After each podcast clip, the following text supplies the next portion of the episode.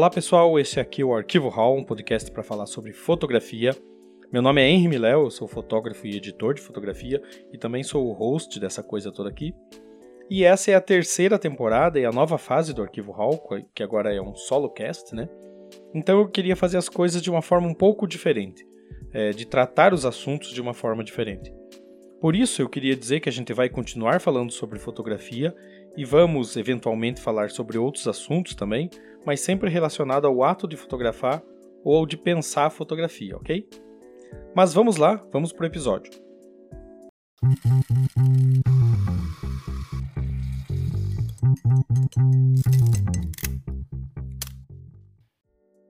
Então vamos lá. Esses dias eu estava vendo algumas coisas sobre fotografia, até para pensar em temas para a gente conversar aqui, eu acabei caindo numa entrevista que o Cartier-Bresson deu para o jornalista Charlie Rose lá no ano 2000, na época da abertura de uma exposição dele em Paris. E antes dessa entrevista, antes da, da entrevista com o Bresson, tinha uma entrevista prévia que era com o Richard Avedon, onde ele disse isso aqui. He showed the moving of history, the movements of history. He was in China, he was in India, he was everywhere that marked the movement of the 20th century. I'm in awe of him. I'm absolutely in awe of him. Everybody's a Cartier-Bresson baby. Basicamente, ele falou que o Bresson estava em todos os lugares, mas no final ele fala, abre aspas, todo mundo é filho de Cartier-Bresson, fecha aspas. E eu me toquei que fazia um bom tempo que eu não pensava no Bresson. Assim, não pensava diretamente nele ou no trabalho dele, porque quando eu comecei a fotografar, ele era uma das minhas grandes referências, eu consumia muito material dele. Até porque quando eu comecei, comecei direto no fotojornalismo, e ele é considerado por muitos como o pai do fotojornalismo moderno. Ele esteve em alguns dos principais acontecimentos do século XX, é considerado um dos maiores, se não o maior fotógrafo do século XX, então tinha toda essa carga em cima da gente.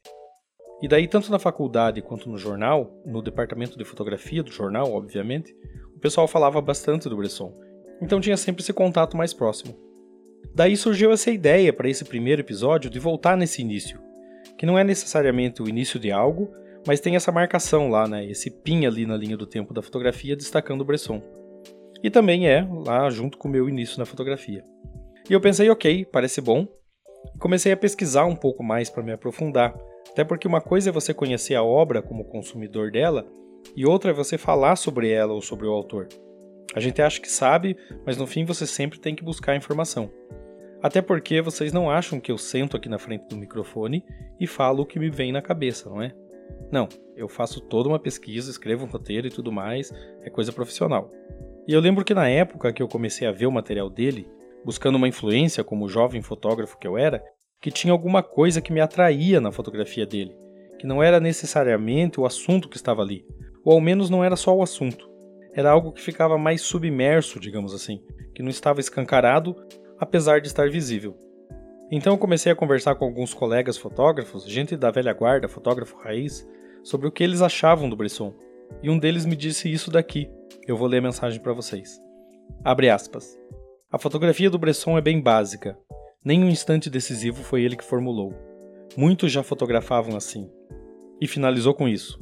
Eu arriscaria dizer que a mágica do Bresson foi fazer uma fotografia simples e direta, fruto de um olhar bem amador e despretensioso, algo que, paradoxalmente, é a busca de todo fotógrafo. Fecha aspas. E tem duas coisas nesse comentário que me interessaram. A primeira delas é sobre o instante decisivo. Todo fotógrafo, antes ou depois do Bresson, escolhe o momento de disparar. Se é um profissional de fotojornalismo, fotografia de rua ou eventos, enfim, a busca por aquele momento único é constante. Mas a fotografia, claro, tem dois lados: o do fotógrafo que escolheu aquele momento e o do público que vai olhar a foto. E tanto quem dispara quanto quem faz a leitura da imagem precisa ter bagagem para fazer isso. E essa bagagem é plural. Desse modo, o instante decisivo de quem observa nem sempre é o mesmo de quem dispara, e por isso ele pode ser questionado. Vamos pegar como exemplo a foto famosa do Bresson, do homem saltando sobre uma poça d'água nos fundos da Gare Saint-Lazare, em Paris. A foto mostra um homem com um leve movimento, tá? tem um movimento ali que é talvez de uma velocidade um pouco baixa. Não dá para ver bem ele nitidamente, é mais como se fosse uma sombra. Tem o reflexo dele espelhado na água embaixo dele. Ele está no ar, saltando de uma escada ali que tinha sido convertida numa ponte improvisada para atravessar a poça ele está com a perna esticada e a ponta do pé levantado. E é ali, naquele pequeno centímetro entre a superfície da água e o salto do sapato, que o Bresson encontrou que para ele seria um instante decisivo daquele momento. Mas, e se o disparo fosse feito no instante seguinte? Quando o salto do sapato já tivesse tocado na água, com aquelas gotas pulando, aquelas ondas se formando na poça, com a ponta do pé ainda levantada, não seria também um instante decisivo?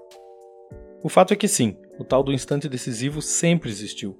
O Kertész era mestre em fazer isso, e em fazer isso em três planos na mesma imagem, o que para mim converte ele instantaneamente num dos caras mais fodas da fotografia. Mas talvez o que aconteceu é que o Bresson só tenha dado um nome para isso, sabe? Ele tenha parado para pensar sobre isso, formulado uma teoria e pronto. A partir disso, muitos estudiosos, historiadores e acadêmicos começaram a aprofundar no tema. Aliás, o próprio Bresson citava o Kertész, o cara dos múltiplos instantes decisivos em uma única foto, como uma grande influência sua na fotografia. Ele dizia: "O Kertész foi meu pai". Mas isso é algo para cada um filosofar por conta própria, daria uma discussão infindável. Então, eu, por minha vez, sempre fui mais adepto do instante contínuo do que do decisivo, mas isso também é papo por um outro episódio, então vamos em frente. A segunda coisa que me chamou a atenção na resposta, e a mais importante, foi que a fotografia do Bresson é simples e que, invariavelmente, isso é o que todo fotógrafo busca.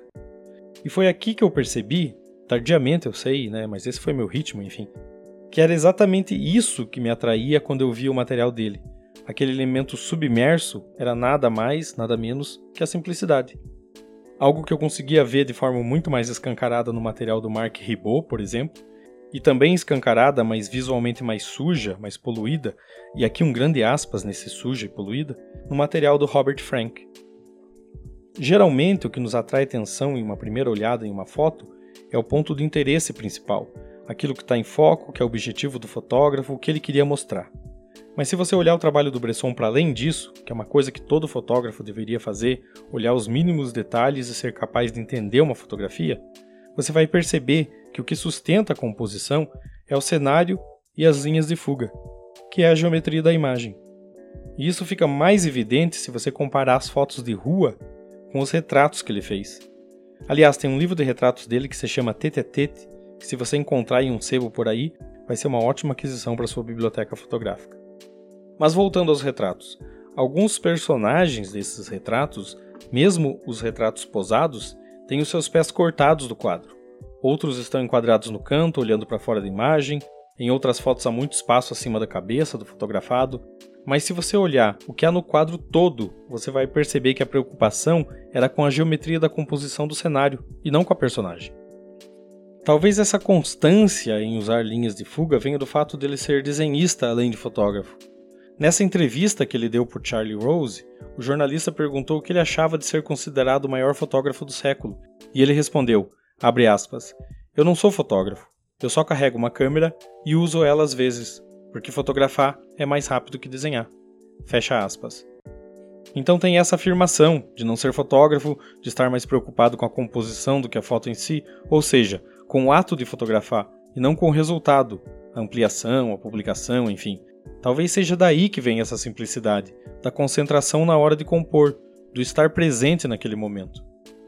Enfim, por mais que os tutoriais do YouTube, os influencers do TikTok, os Instagramers digam, não há uma receita de bolo para se fazer uma boa fotografia. Comprar uma câmera, pegar um celular, assistir um vídeo, tentar mimetizar aquela composição não vai te transformar num Bresson. No máximo, você vai fazer uma foto que você e alguns outros vão achar boa, mas que se você prestar atenção, outros 2 milhões já fizeram igual, muito provavelmente replicando aquele mesmo tutorial que você viu. Por isso, é preciso aprender a ler uma foto e cultivar o hábito de enxergar as coisas além do primeiro plano. O conhecimento técnico do equipamento é fundamental, mas a sensibilidade precisa ser nutrida para chegar ao ponto de ser simples, sem nada faltando ou sobrando na sua fotografia. Então fica aqui o meu conselho: tome um tempo para exercitar isso, faça como eu, volte lá e reencontre essas referências, porque sempre é bom beber na fonte da simplicidade.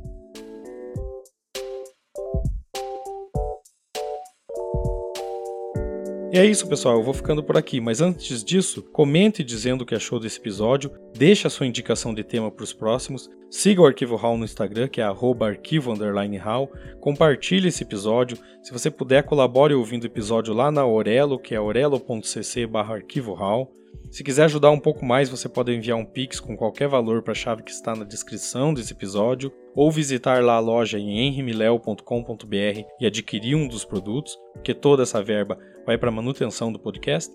E também me sigam lá no Instagram, que é henrimiléo.